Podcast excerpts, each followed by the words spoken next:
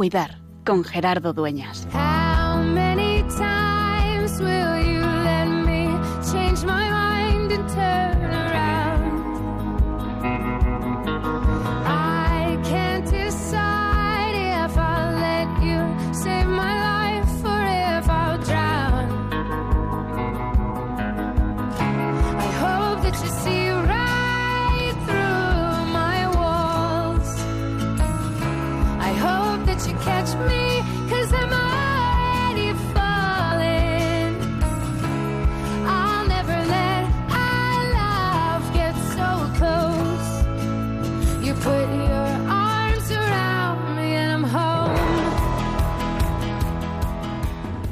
Ayer celebrábamos el Día Mundial del Donante de Sangre, como nos recordaba Mateo Bautista la semana pasada. Y creo que es significativo el poder descubrir esa capacidad de vida. En el ambiente semita, la vida en el que nace el cristianismo, en el que vive Jesús, la sangre es signo de la vida. Por eso esos mandamientos de no tomar la sangre, porque la sangre es considerada como el principio vital. Un Dios que por eso en la Eucaristía, y lo hemos celebrado de manera especial la semana pasada en la festividad, en la solemnidad del Sagrado Corazón, que nos da su vida, que nos da su sangre y que nos alimenta con su propia vida, que nos entrega. Donar sangre es compartir literalmente la vida y es descubrir que podemos darnos a nosotros mismos. Es estar atento a las necesidades de quien sufre, es vivir pendiente de aquel que necesita oxígeno en sus venas para continuar su vida. Forma parte de ese cuidado integral a los demás que pasa por la parte social, que pasa por no estar solo, que pasa por la parte física, el dolor, la vulnerabilidad, pero que pasa también por la dimensión espiritual, el dejarnos cuidar, el dar sentido y el descubrir que ese es el auténtico sentido de la vida, que somos creados por Dios, que somos sus hijos y que estamos llamados a un destino de felicidad plena, de salvación en esta vida y sobre todo en la eterna junto a Él. Por eso hoy queremos seguir regalando vida, queremos seguir donando sangre y sobre todo queremos seguir compartiendo esperanza, porque como cada martes es tiempo de cuidar.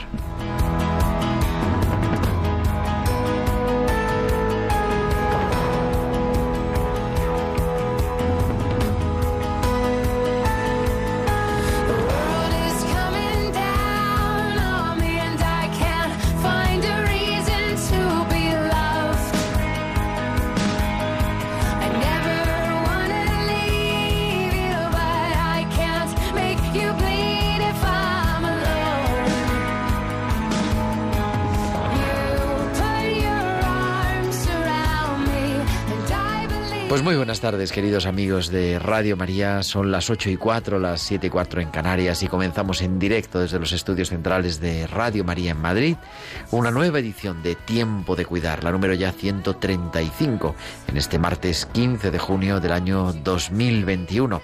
Y con un equipo excepcional, este equipo de primavera que tenemos cada martes.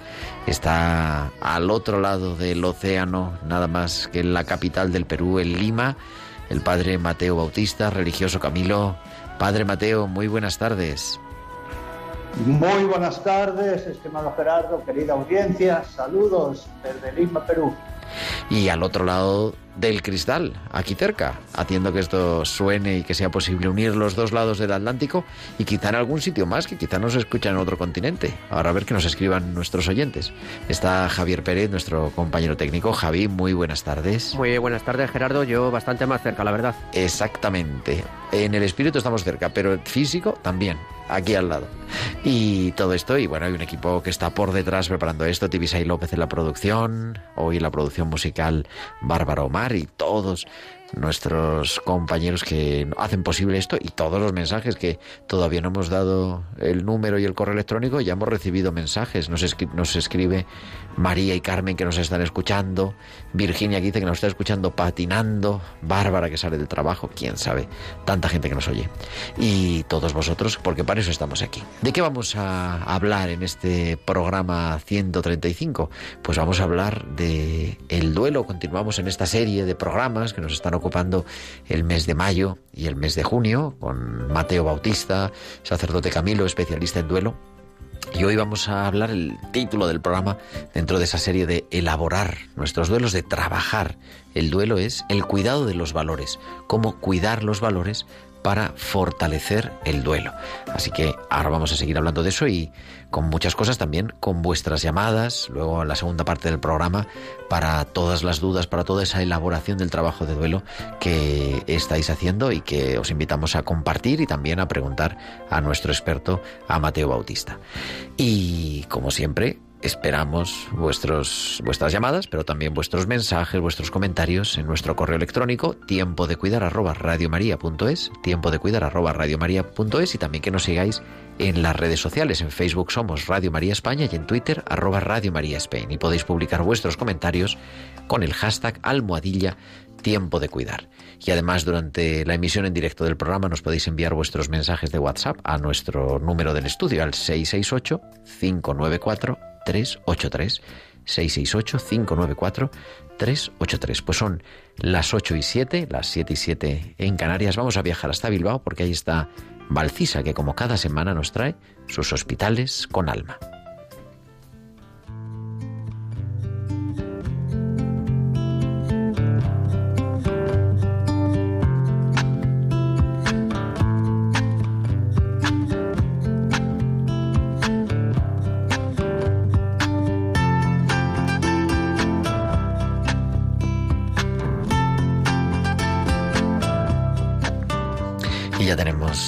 Al otro lado a Valcisa. Valcisa, muy buenas tardes.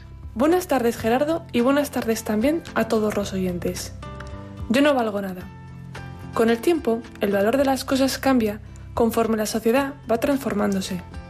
Pero el valor de las personas debería siempre estar en la cúspide. Charles Chaplin lo tenía claro. No se mide el valor de alguien por sus ropas o por los bienes que posee.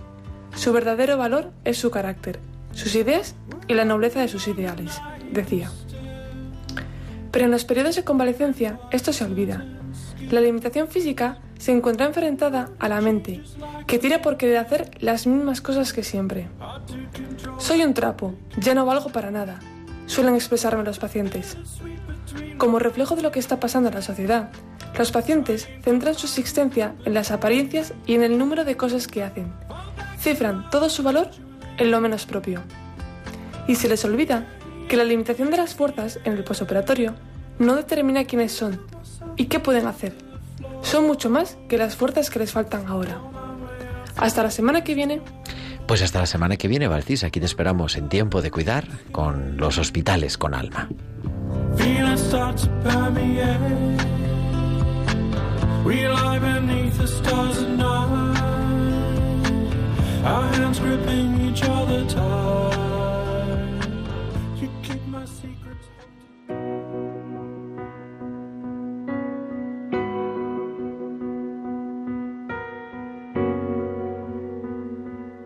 Came to you with my heart in pieces and found the God with healing in his hands.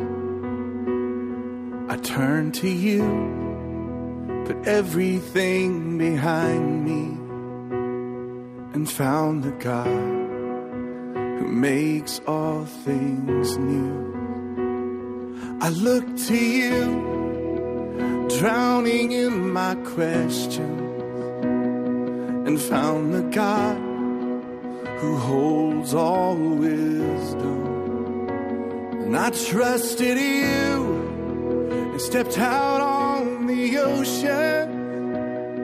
You caught my hand among the waves, cause you're the God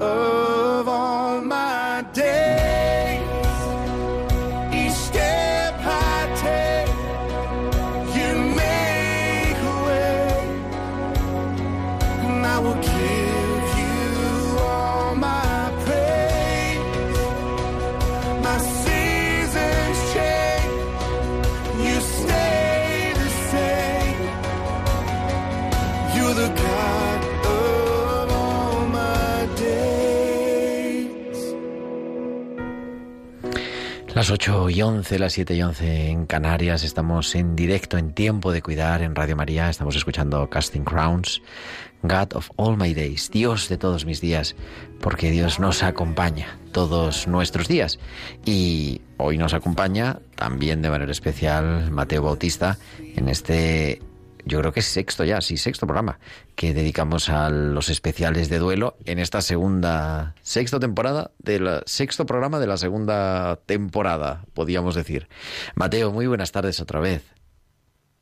Gracias, estimado Gerardo. Y bueno, creo que hoy tenemos un programa también muy interesante y muy útil en esta ciencia de la psicoeducación en la elaboración de nuestros sufrimientos, que de eso se trata el trabajo del duelo.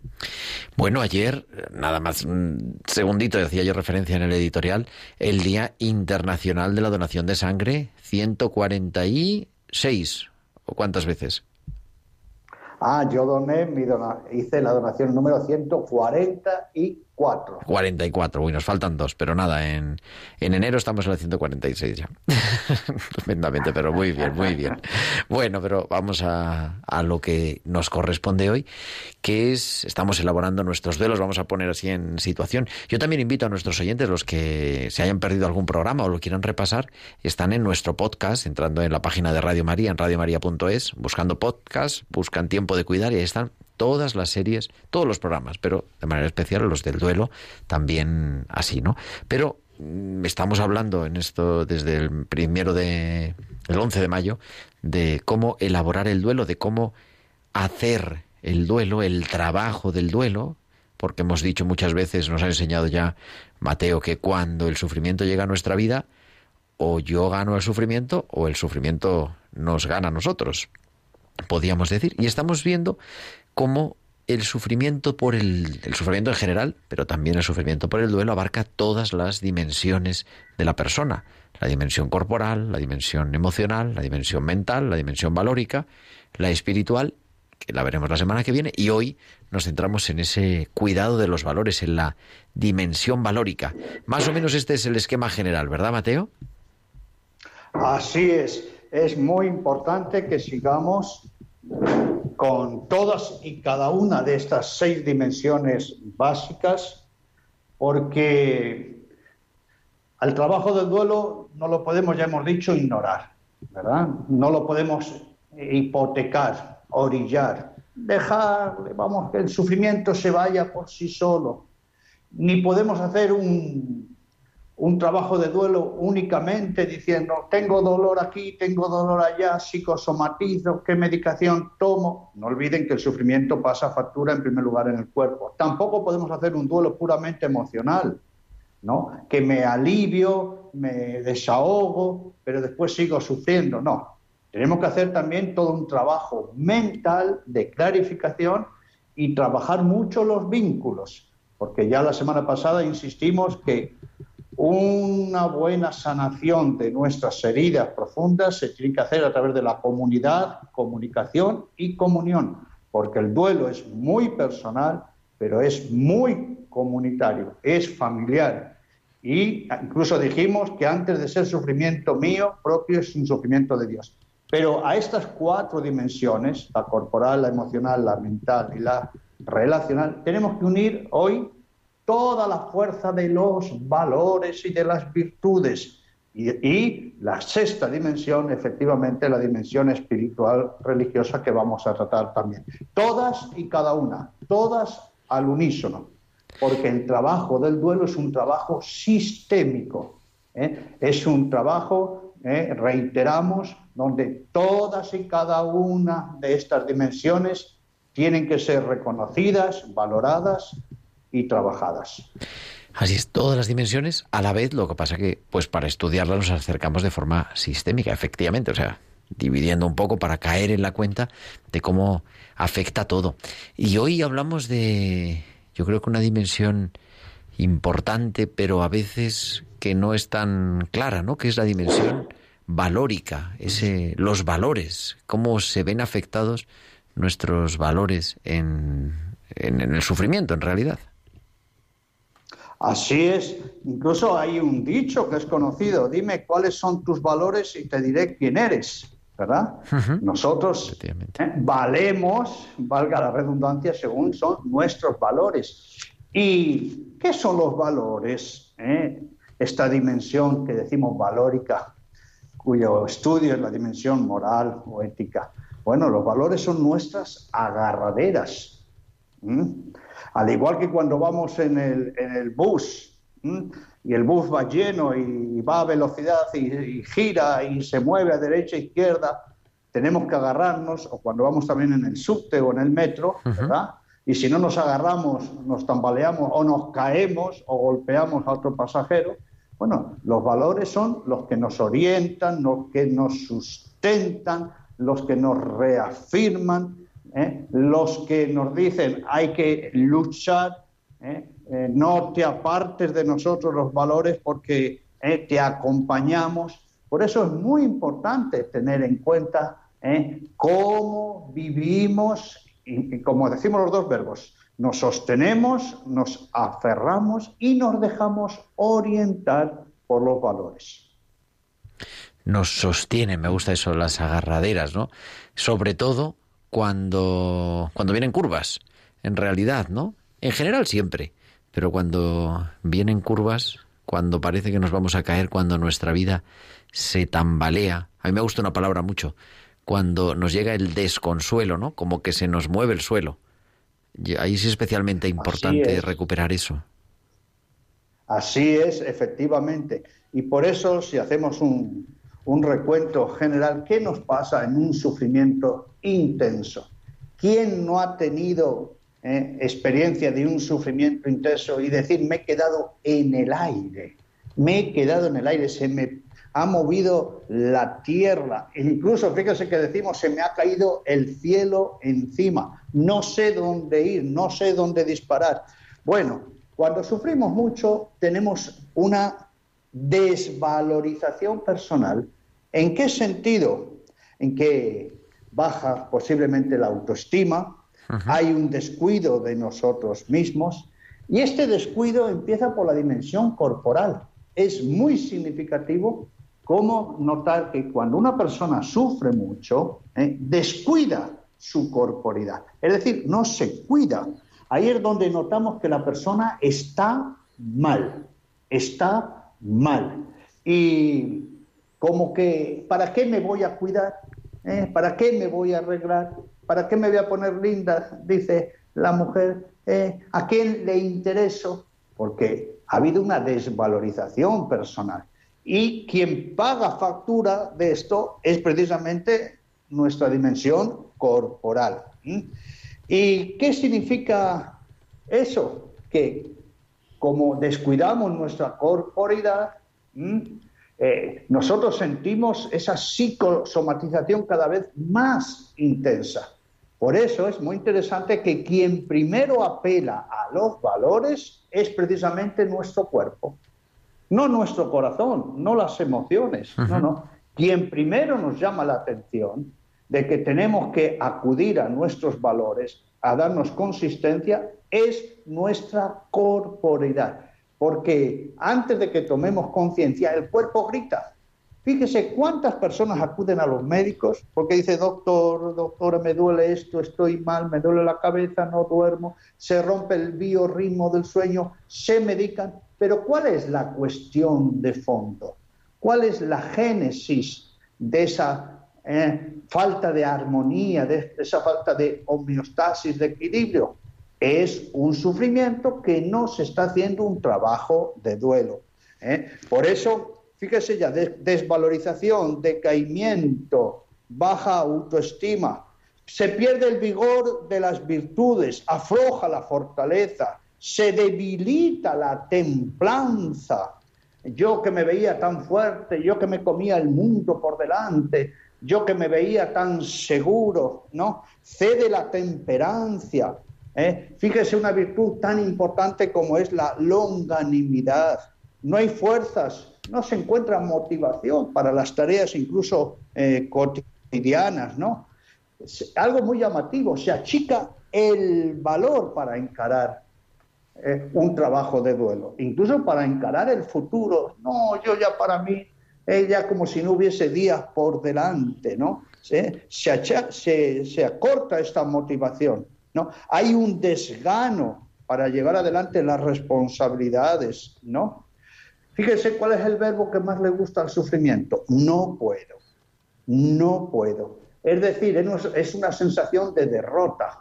Me ha superado. Ya hemos dicho muchas veces en nuestros programas anteriores que cuando un sufrimiento intenso llega a nuestra vida, como una balsa de aceite, recuerden, penetra por todas las dimensiones. ¿Y qué sensación nos da? De que es imbatible, irresistible, omnipresente, todopoderoso. No me lo puedo sacar de la cabeza, me aturde. Es decir, que me ha podido. Esto es una sensación inicial que es normal. Por eso ahí los valores tienen que intervenir. Se pierde la alegría, el gusto por, por la vida.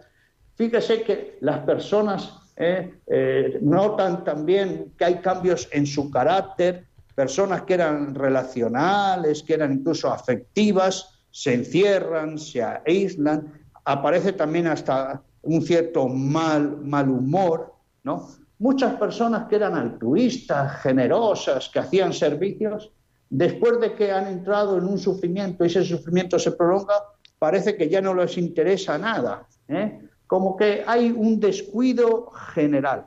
El miedo se mete en el cuerpo, esto es muy importante, y paraliza, paraliza nuestras acciones, ¿no?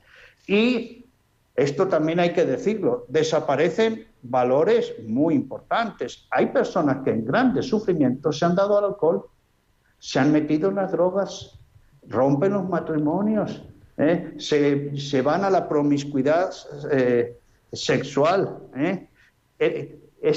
Se caen en el abismo de, de muchísimas adicciones, de conductas alienantes, de muchas equivocaciones a la hora de tomar decisiones. Por eso es muy importante trabajar la dimensión valórica cuando llega el sufrimiento con un buen trabajo de duelo. Vemos un poco, no, no, no tenía, eh, yo no, no había caído en la cuenta esto que comentas, que sobre cómo la dimensión valórica es un poco la que es el esqueleto en realidad, ¿no? La que sustenta el resto del cuerpo, aunque no nos demos cuenta que muchas veces, quizá cuando las cosas funcionan bien, mm, eso no caemos en la cuenta, igual que cuando funciona bien la rodilla, pero cuando nos empieza a doler, como que salta en alerta. Algo así, no sé si sería bien, bien traída, no sé qué te parece, pero la comparación. Sí, sí, sí. Pero por Sí, ahí sí, podría ser, ¿no? Sí, sí, porque después que notamos que poco a poco va pasando los días, ¿eh? nos hemos aliviado, nos hemos desahogado, nos vamos clarificando un poquito, vamos aceptando poco a poco. ¿eh? Ojo, porque la aceptación no es de un día para otro, es progresiva, ¿no? Y ahí ya decimos nosotros, me veo más fuerte, me veo con más ganas, me veo con más motivación, ¿no? Ya estoy más tranquilo. Eh, eh, pensemos en, en algo llamativo. Por ejemplo, en los trabajos de duelo es muy importante la paciencia, el valor de la paciencia. ¿eh? A mí me gusta decir que la paciencia se forma de dos palabras, Gerardo, paz y ciencia. Paz y ciencia. Paz, paciencia. Porque ¿qué es lo, cuando sufrimos mucho, ¿qué perdemos? La paciencia.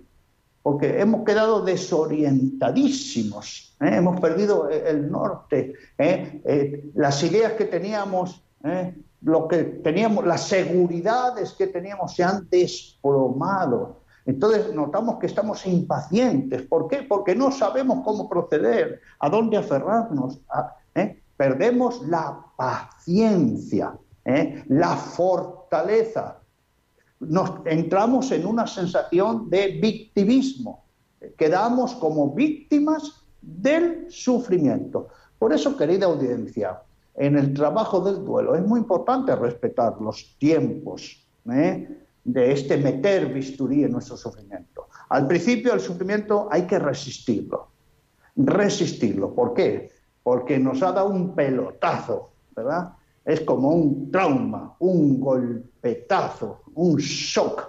Entonces, cuando nos viene un golpe, ¿qué hacemos nosotros con el cuerpo? ¿Eh? Vamos hacia atrás, nos damos la vuelta, nos protegemos, nos encogemos, ¿no? Y decimos, a resistir el golpe. Y lo tenemos que resistir. Y una vez que hemos resistido el golpe, no nos podemos quedar encogidos. ¿eh? Tenemos que levantarnos, tomar aire, tener una visión nueva y tenemos que resilienciar ese golpe, ese sufrimiento. ¿Y cómo lo tenemos que resilienciar? Con todos los recursos internos y externos, humanos y divinos. Es decir, llegó el sufrimiento a mi vida, ¿a qué valores eh, me aferro? Y dentro de los valores hay que hablar de todos tipos de valores. Por ejemplo, uno muy importante, ¿cuál es? Pedir ayuda, dejarme ayudar, porque a veces cuando estamos en sufrimiento somos muy egoístas, somos muy egoístones. ¿Quién me va a entender a mí? Es, es hasta soberbia. ¿Cómo que quién nos va a entender? ¿Quién, eh, si nadie sabe lo que yo sufro? Eso es soberbia. Por eso es muy importante la humildad. ¿eh? Y eso nos lleva qué? A pedir ayuda y ayudar. Y hay otro valor muy importante que es y que está unido con esta humildad y esta sabiduría, porque la humildad es sabiduría, es la torre donde se ven todas las verdades, decía Santa Teresa de Jesús. Y cuando nosotros tenemos humildad, pedimos ayuda, ¿qué pasa? Que sabemos también escuchar. ¿Cuál es otro de los valores que tenemos que trabajar en el sufrimiento? No solo que tengo que, que desahogarme, que es bueno, no solo que tengo que contar la pena, que es bueno y necesario, es normal, natural y necesario, y debo hacerlo una y otra vez, pero tengo que practicar la escucha, la escucha, dejarme orientar por los demás. Y para eso, insisto, necesitamos fortaleza, necesitamos humildad, necesitamos sabiduría, necesitamos paciencia, longanimidad y algo muy importante, ser generosos con nosotros. La persona que sufre tiene que ser decidida, pero tiene que ser paciente. No tiene que ser pasiva. Ojo, ojo con esto. ¿eh? En el trabajo del duelo no tenemos que ser pasivos, pero sí pacientes. Tenemos que ser condescendientes con nosotros. Tenemos que saber que el sufrimiento ha llegado en segundos, seguramente, pero que va a tardar muchísimo. Es como una flecha el sufrimiento, entra en segundos en el cuerpo, pero para salir y cicatrizar lleva mucho tiempo.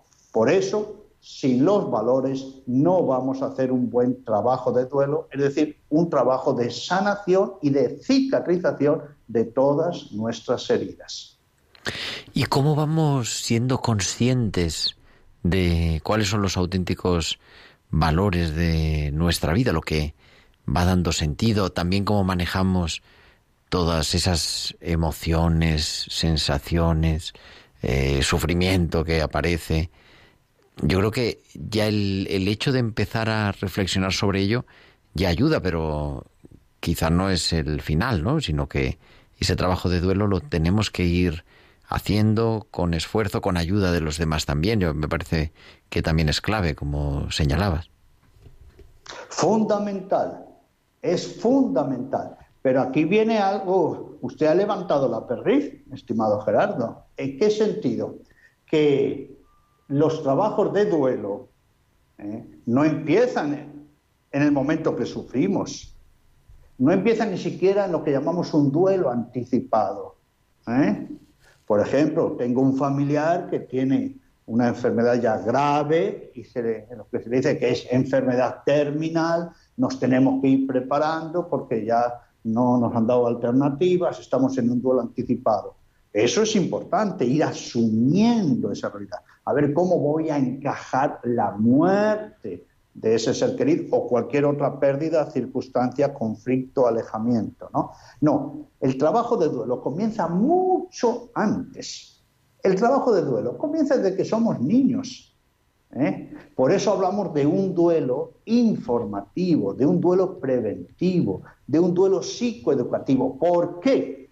Y por, y por eso digo que usted ha levantado la perdiz. Porque en el fondo, ¿cómo, ¿cómo elaboramos nuestros sufrimientos? Insisto que eso es el trabajo del duelo. Según es nuestra personalidad, Gerardo, querida audiencia, según es nuestra personalidad, según es nuestro modo de encarar la vida, nuestra filosofía de la vida, según son nuestros valores, según es nuestra manera de relacionarnos, según es lo que nos hemos preparado. Ojo, según los, los patrones de elaboración de duelo que hemos recibido de nuestros padres, abuelos y tíos, los patrones, los patrones de elaboración del duelo. ¿Cuántas veces he escuchado yo en mi vida esto? Ay, padrecito Mateo, no, eh, eh, esto era para nosotros el primer duelo. Nunca escuchamos, nadie nos habló de esto. ¿eh? No teníamos ni la menor idea. Claro, ¿qué quiere decir? Que la- la- los golpes de la vida, los sufrimientos de todo tipo, la muerte van a llegar.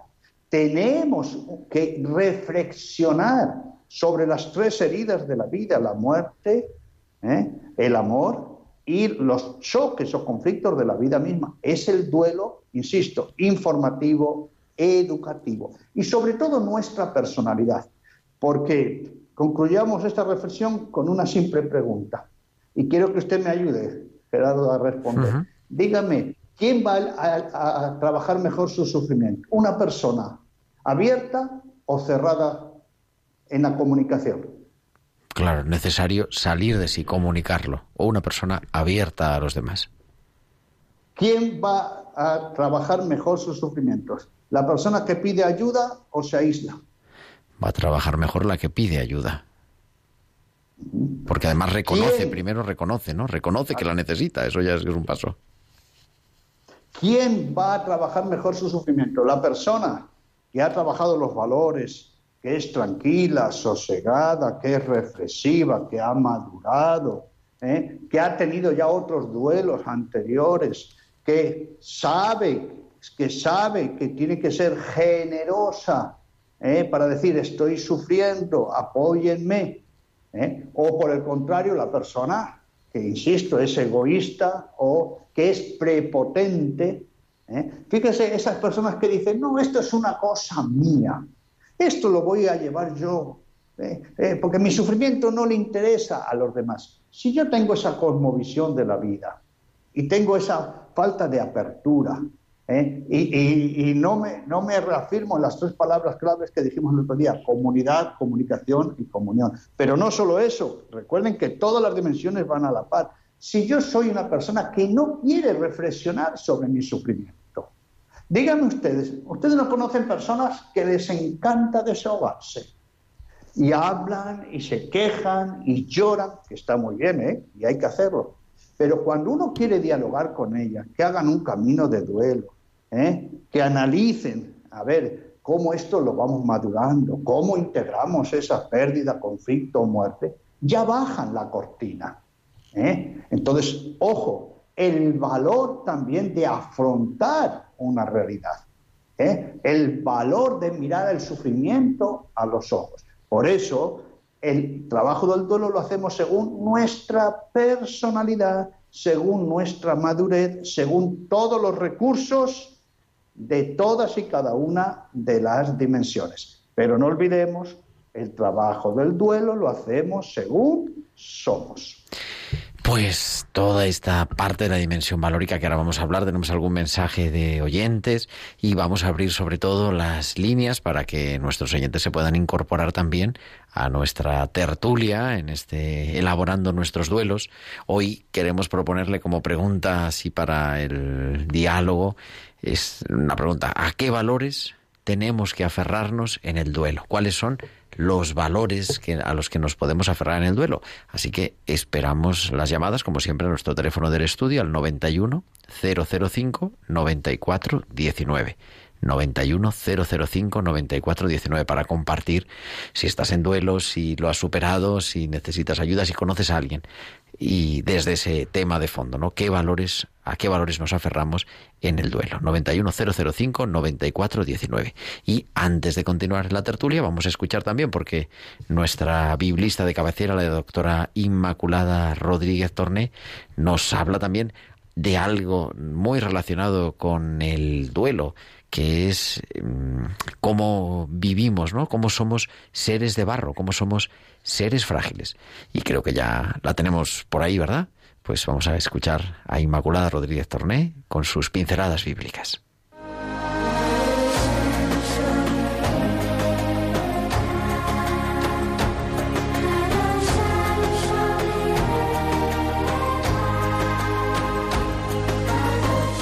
Buenas tardes, querido Gerardo, querido Mateo y queridos amigos de Tiempo de Cuidar.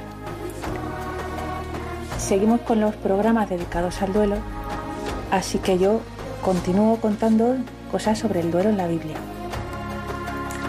Bien, era costumbre de los judíos de época bíblica, bueno, como sigue siendo tradicional en, algunas zonas de, Oriente, bueno, y quizá no solo de Oriente. Pues como digo, era costumbre hacer una gran exhibición de duelo. Para expresar su dolor por la muerte de un ser querido o por una calamidad pública o privada, tenían estas expresiones. Se golpeaban el pecho, se cubrían la cabeza, ayunaban, eh, echaban polvo y ceniza sobre sus cabezas, también descuidaban el cabello, llevaban vestidos de colores apagados, rasgaban sus vestiduras, se vestían de saco. Esto era lo, lo- lo más frecuente, lo más conocido. Ya la semana pasada hablé de rasgarse las vestiduras. Y hoy me quiero detener en la ceniza o el polvo con los que cubrían su cabeza. Seguro que nos recordará a ese gesto o sacramental del miércoles de ceniza cuando el sacerdote, el diácono u otra persona nos hace la señal de la cruz sobre la frente y nos dice eso de recuerda que polvo eres y en polvo te convertirás. Algo que a algunos quizá les puede parecer algo macabro, pero no ese es el sentido cristiano. Nos viene bien recordar que estamos en esta vida de paso y que tenemos un tiempo limitado. Si todos los días lo rezáramos, daríamos gracias a Dios por cada amanecer y quizás lo aprovecharíamos como si fuera el último. Me viene a la mente el juego de palabras tan bonito que encontramos en el segundo relato de la creación, en el libro del Génesis, cuando el Señor, como un alfarero, creó al ser humano, dice el relato, de la tierra, del barro, que en hebreo se dice Adamá. De la Adamá, Dios hizo con sus manos, con infinito amor, al ser humano, a la persona, al hombre y a la mujer, que en hebreo se dice Adán. A ver si explico este, este juego de palabras tan precioso. Por eso algunas Biblias traducen Adán como el terroso. Es decir, de la tierra, Dios hizo al ser humano que le salió, como no podía ser de otra forma, terroso, tierra, terroso. Yo creo que hay ahí una intuición muy profunda. Por algo es un relato mítico. Y es la constatación de que estamos hechos de, partículas, de moléculas, de, de átomos de la misma naturaleza. Y cuando morimos, volvemos a ella, a la creación de Dios. sin quitarle ni un ápice a la fe en la resurrección, que es el núcleo de la fe cristiana, es importante recordar nuestra condición de barro, esta íntima conexión con la naturaleza y con todo lo creado del ser humano. Nuestra condición finita, nuestro ser criaturas, porque muchas veces lo olvidamos y nos creemos dioses. Recordemos que ese fue el primer pecado. Criaturas de barro y de polvo, pero eso sí, hechas con infinito amor por las mismas manos del Creador. Pues hasta la semana que viene, amigos. Pues hasta la semana que viene, Inma Inmaculada Rodríguez Tornel, la, la directora de la revista Tierra Santa, nuestra biblista de tiempo de cuidar. Vamos a la tertulia.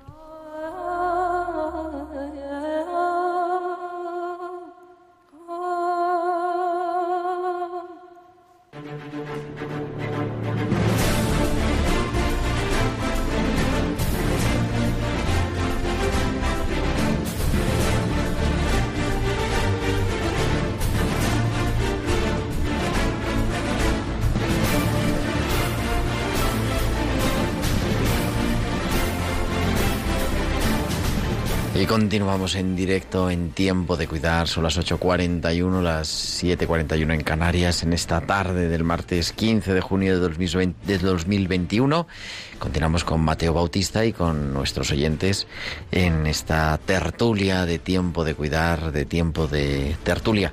Mateo, tenemos ya algunas llamadas esperando pero nos escriben también, aunque yo creo que ya les hemos contestado, porque nos escribe un oyente a nuestro correo electrónico tiempo de cuidar arroba radiomaria.es, dice, hemos hablado de la parte corpórea y de- no hemos hecho referencia al corazón.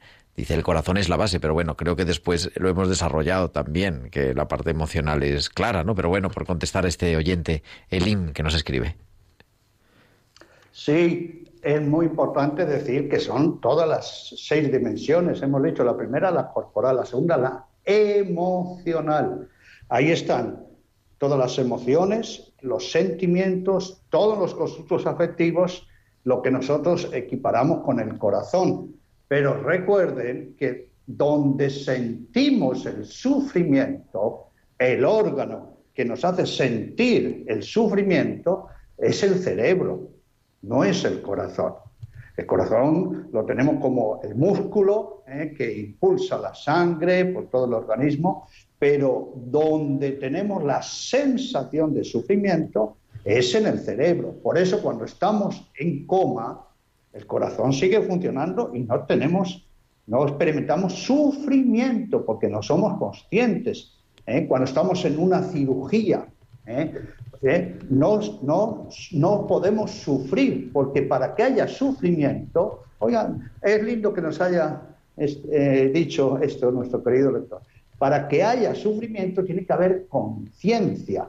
Por eso hemos dicho, no nos conformemos solo con trabajar eh, el sufrimiento que se corporeiza, que se psicomatriza, que se refleja eh, en todos los malestares del cuerpo. No lo dejemos solo a un, una sensación puramente emocional y, menos de alivio, no. Hay que darle la dimensión mental. Y ya hemos dicho la vincular y hoy la de los valores. Pero por supuesto que eh, tenemos que trabajarlo en todo y el corazón es todo el mundo emocional. Lo que pasa es que nosotros, para nosotros el, sufrimiento tiene una cara muy visible, que es la tristeza, sobre todo el miedo, el decaimiento, el trastorno del ánimo, la decaída del ánimo. Podemos llegar a una tristeza profunda, a una distimia, incluso a una depresión. Pero si solo trabajamos nuestros sufrimientos a nivel emocional, jamás, jamás, jamás dejaremos de sufrir. Vamos a abrir nuestros teléfonos que decíamos y tenemos ya esperando hace un ratito a Andrea que nos llama desde Mallorca, quien estuviera allí. Andrea, muy buenas tardes. Hola, buenas tardes. Qué gusto poder escucharle. Adelante, Andrea, te escuchamos desde Colombia, Gracias. aunque estés en Gracias. Mallorca. Dios los bendiga siempre. La verdad que siempre llegan a tiempo en mi vida. Por ejemplo, ahora mismo yo vivo una realidad con mi madre.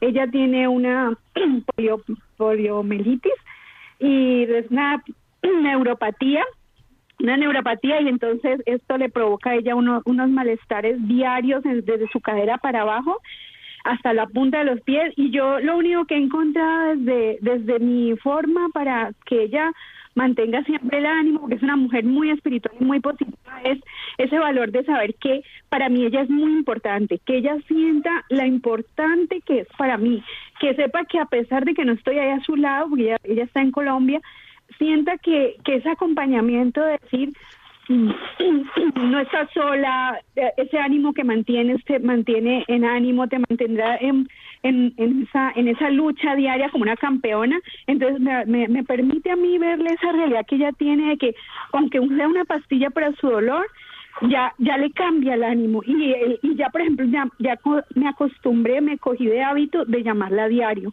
Así sea dos segundos así sea eh, en, en medio de mi caos con mis niños con mi familia pero que sienta ese acompañamiento como lo decía ahora el, el especialista esto es vital esto es vital dentro de uno que es la unidad de la familia frente a un momento o un tiempo de dolor y que se pasa que se pasa a veces que no sabemos cuánto tiempo pero lo más lindo lo más lindo quería decirte que el amor a la vida yo creo que es el valor más importante que podemos ahorita mismo poner siempre a la palestra el valor de amar la vida y manifestarlo no Pues, gracias por escucharme Muchísimas gracias, Andrea. Te contestamos por la radio. Mateo. Sí, es fundamental lo que nos ha dicho. Mira que la dolencia de amor no se cura, sino con la presencia y la figura, nos recordaba San Juan de la Cruz en el cántico espiritual.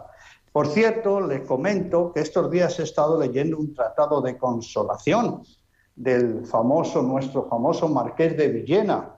Marqués de Villena es del año 1384 al 1434 y fue con motivo de la peste de Cuenca. Ahora que estamos en una pandemia, la peste de Cuenca en España fue en el año 1422.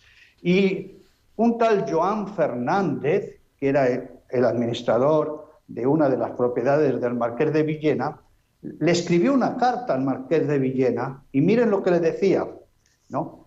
En este comedio finó mi mujer e una fija mía, una hija, e toda mi familia, y García Sánchez, mi padre, y mis abuelos, Joan Fernández y su mujer, y dos hermanos míos, y otros sobrinos y parientes, lo que eran las pestes también de entonces. Pero ¿a qué, a qué, ¿por qué traigo la, la cita esta, la referencia? Miren cómo sigue la carta. E con la mayor reverencia que puedo, que a vuestra merced prega que yo sea proveído e consolado e acorrido de alguna verdadera y fructuosa consolación. Con ese castellano del siglo XV, este hombre que pasó por tantos familiares muertos en la peste, ¿qué es lo que dice al marqués? Señor marqués, por favor, mándeme un escrito de consolación. Entonces no teníamos el mundo digital como ahora.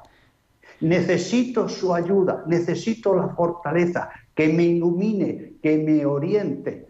Y el Marqués de Villena escribe este tratado de consolación, que lo podemos encontrar en Internet, y me gusta muchísimo porque va recorriendo una por una las seis dimensiones. Y algo que le dice sobre todo el Marqués de Villena es, aférrate a tus valores, aférrate a tus valores, aférrate a tu fe, ten un objetivo en la vida. Es lo que le está diciendo ya en el siglo XV, ¿no? Aférrate a la esperanza. Por eso es muy importante que trabajemos los valores. María, que nos llama desde Madrid, también se incorpora a nuestra tertulia en Tiempo de Cuidar. Muy buenas tardes, María. Buenas tardes, Gerardo y compañía. Te Nada, yo escuchamos. le, yo le quería decir que yo superé la pérdida de mi madre. Este, bueno, lloraba mucho, ¿no? Pero más que nada me aferré a la oración, a rezarle más a la Virgen y nada, y también hacer obras buenas. Parece mentira, no me amargué mi corazón, ¿sabe? Como diciendo yo porque tengo que ayudar a las personas. No, no, no, más bien fue lo contrario. Me dio por ayudar a, la- a los demás. Casualmente yo como soy de Perú, ahí en Perú había mucha necesidad por la pandemia, había muchos, este, hay este, muchos este, comedores sociales que han abierto. Así que nada, yo de- desde aquí mandaba para Perú y me daba satisfacción que la gente pueda comer con mi trabajo y mi esfuerzo. sabe, y así superé yo la pérdida de mi madre. No amargándome la vida, sino queriendo hacer a las personas felices con lo poquito que tenía y nada, y, y siempre rezando, rezando, y así he superado, gracias a Dios, la pérdida de mi madre, que ya sabe ya el señor que de Perú, que los, los latinos somos muy queremos mucho a nuestra madre. Mira cómo son las cosas. El padre Mateo está en Perú y es de España y María es de Perú y está en Madrid. O sea que estamos interconectados todos, pero bueno, gracias por el testimonio. También acompañamos en el sentimiento a María. ¿Y qué le podemos decir, Mateo, en estos dos minutos que nos quedan para terminar? Gracias, María. Y fíjese qué importancia ha recalcado de aferrarse primero al valor de la esperanza porque los valores tienen que unirse a las virtudes, como lo vamos a tratar en el próximo encuentro, a la fe, a la esperanza y el amor. Pero cuando sufrimos mucho, ¿eh? tenemos que aferrarnos a otro gran valor que es la gratuidad. La gratuidad. ¿eh? La gratuidad para qué? Para dar y para recibir. Para pedir ayuda y dejarnos ayudar. Algo que nos ha dicho María, eh, que es importante, cuando sufrimos mucho, perdemos la motivación, el desgano, el interés comunitario, ya tengo bastante con mi sufrimiento. Al revés, hay que dar no solo hasta que duela, sino nos tenemos que dar desde nuestro sufrimiento. Ojo, este es el auténtico valor de los valores en un trabajo de duelo. No solo dar hasta que nos duela o que tengamos sacrificio de hacerlo, no, dar desde nuestro sufrimiento. Por eso, si cuando estamos sufriendo nos ponemos en lugar de los demás, nos preocupamos de los demás, ¿qué me voy a preocupar de los demás? Ya tengo bastante con lo mío. No vamos a avanzar. Si aún desde nuestro sufrimiento nos ponemos en lugar de los demás, ese sí que es un valor sanante. Es muy importante que lo tengamos en cuenta. Esa dimensión valórica que hemos acompañado hoy. Y es verdad, yo, mm, la verdad, el testimonio de María, ¿no? Compartiendo cómo ha superado eso con esos dos pilares. A mí me ha parecido precioso, ¿no? Desde la fe, que vamos a hablar la semana que viene, y, y también desde el servicio a los demás, desde el no encerrarnos, esa, esas tres Cs, ¿no? De que hablábamos la semana pasada. Comunión, comunicación Comunidad, y comunidad. comu- comunidad, comunicación y comunión. Efectivamente, esa es la mejor síntesis. Y también hemos dicho algo que hay que acentuar. ¿eh? Ojo, que cuando sufrimos y no nos aferramos a los valores, tenemos el gran peligro de caer en las alienaciones, en los conflictos familiares, en los conflictos matrimoniales, en descuidar a los demás. Y algo también hay que decirlo, miren que el sufrimiento nos vuelve autistas. El sufrimiento inflama nuestro yo, nos hace egocéntricos, nos ensimisma, nos despreocupamos de los demás. Y aquí voy a decir algo que creo que es muy significativo. Miren, sobre todo papás y mamás. Cuando ustedes sufren, no se olviden que no pueden dejar de ser papás y mamás. Tienen derecho a sufrir, sí. Hay que asumir ese sufrimiento, sí. Hay que darse tiempo, hay que ocuparse de uno. Pero no olviden que un padre y una madre no puede dejar de ser padre y madre aún en su sufrimiento. ¿Por qué? Porque los niños pequeños, los hijos que necesitan seguridad, los, los niños pequeños tienen que aprender patrones de conducta de cómo los mayores elaboramos nuestros duelos. Si no elaboramos bien nuestros duelos y no los elaboramos con constancia, con valores, ¿eh? y no damos ese ejemplo a los más pequeños, ¿cómo van a tener ellos patrones buenos cuando venga el sufrimiento? Por eso también el saber que no sufrimos solos y que tenemos que dar testimonio en nuestro sufrimiento, aún sufriendo, es un gran valor. Pues querido Mateo Bautista, nos encontramos la semana que viene para hablar de esa dimensión que especialmente también reclamamos, que es la dimensión espiritual. Será el próximo martes 22 de junio a las 8 de la tarde, a las 7 en Canarias. Aquí nos encontramos, Mateo. Muy bien, y hoy quiero cerrar con una frase de nuestro gran San Juan de la Cruz. ¿Mm? Venga, adelante. El más puro, el más puro padecer trae y acarrea más puro entender. El más puro parecer trae y acarrea el más puro entender. Pues con ella nos creamos, quedamos. Muchísimas gracias, Mateo Bautista, sacerdote religioso Camilo, desde Lima, Perú. Muchas gracias también a Javier Pérez en el control de sonido y a todos los que habéis estado acompañándonos como cada semana en tiempo de cuidar. Nosotros volveremos el próximo martes, que como digo será 22 de junio, y estaremos aquí para seguir recordándonos que es siempre tiempo de cuidar. Que Dios os bendiga. Un abrazo de vuestro amigo, el diácono Gerardo Dueñas.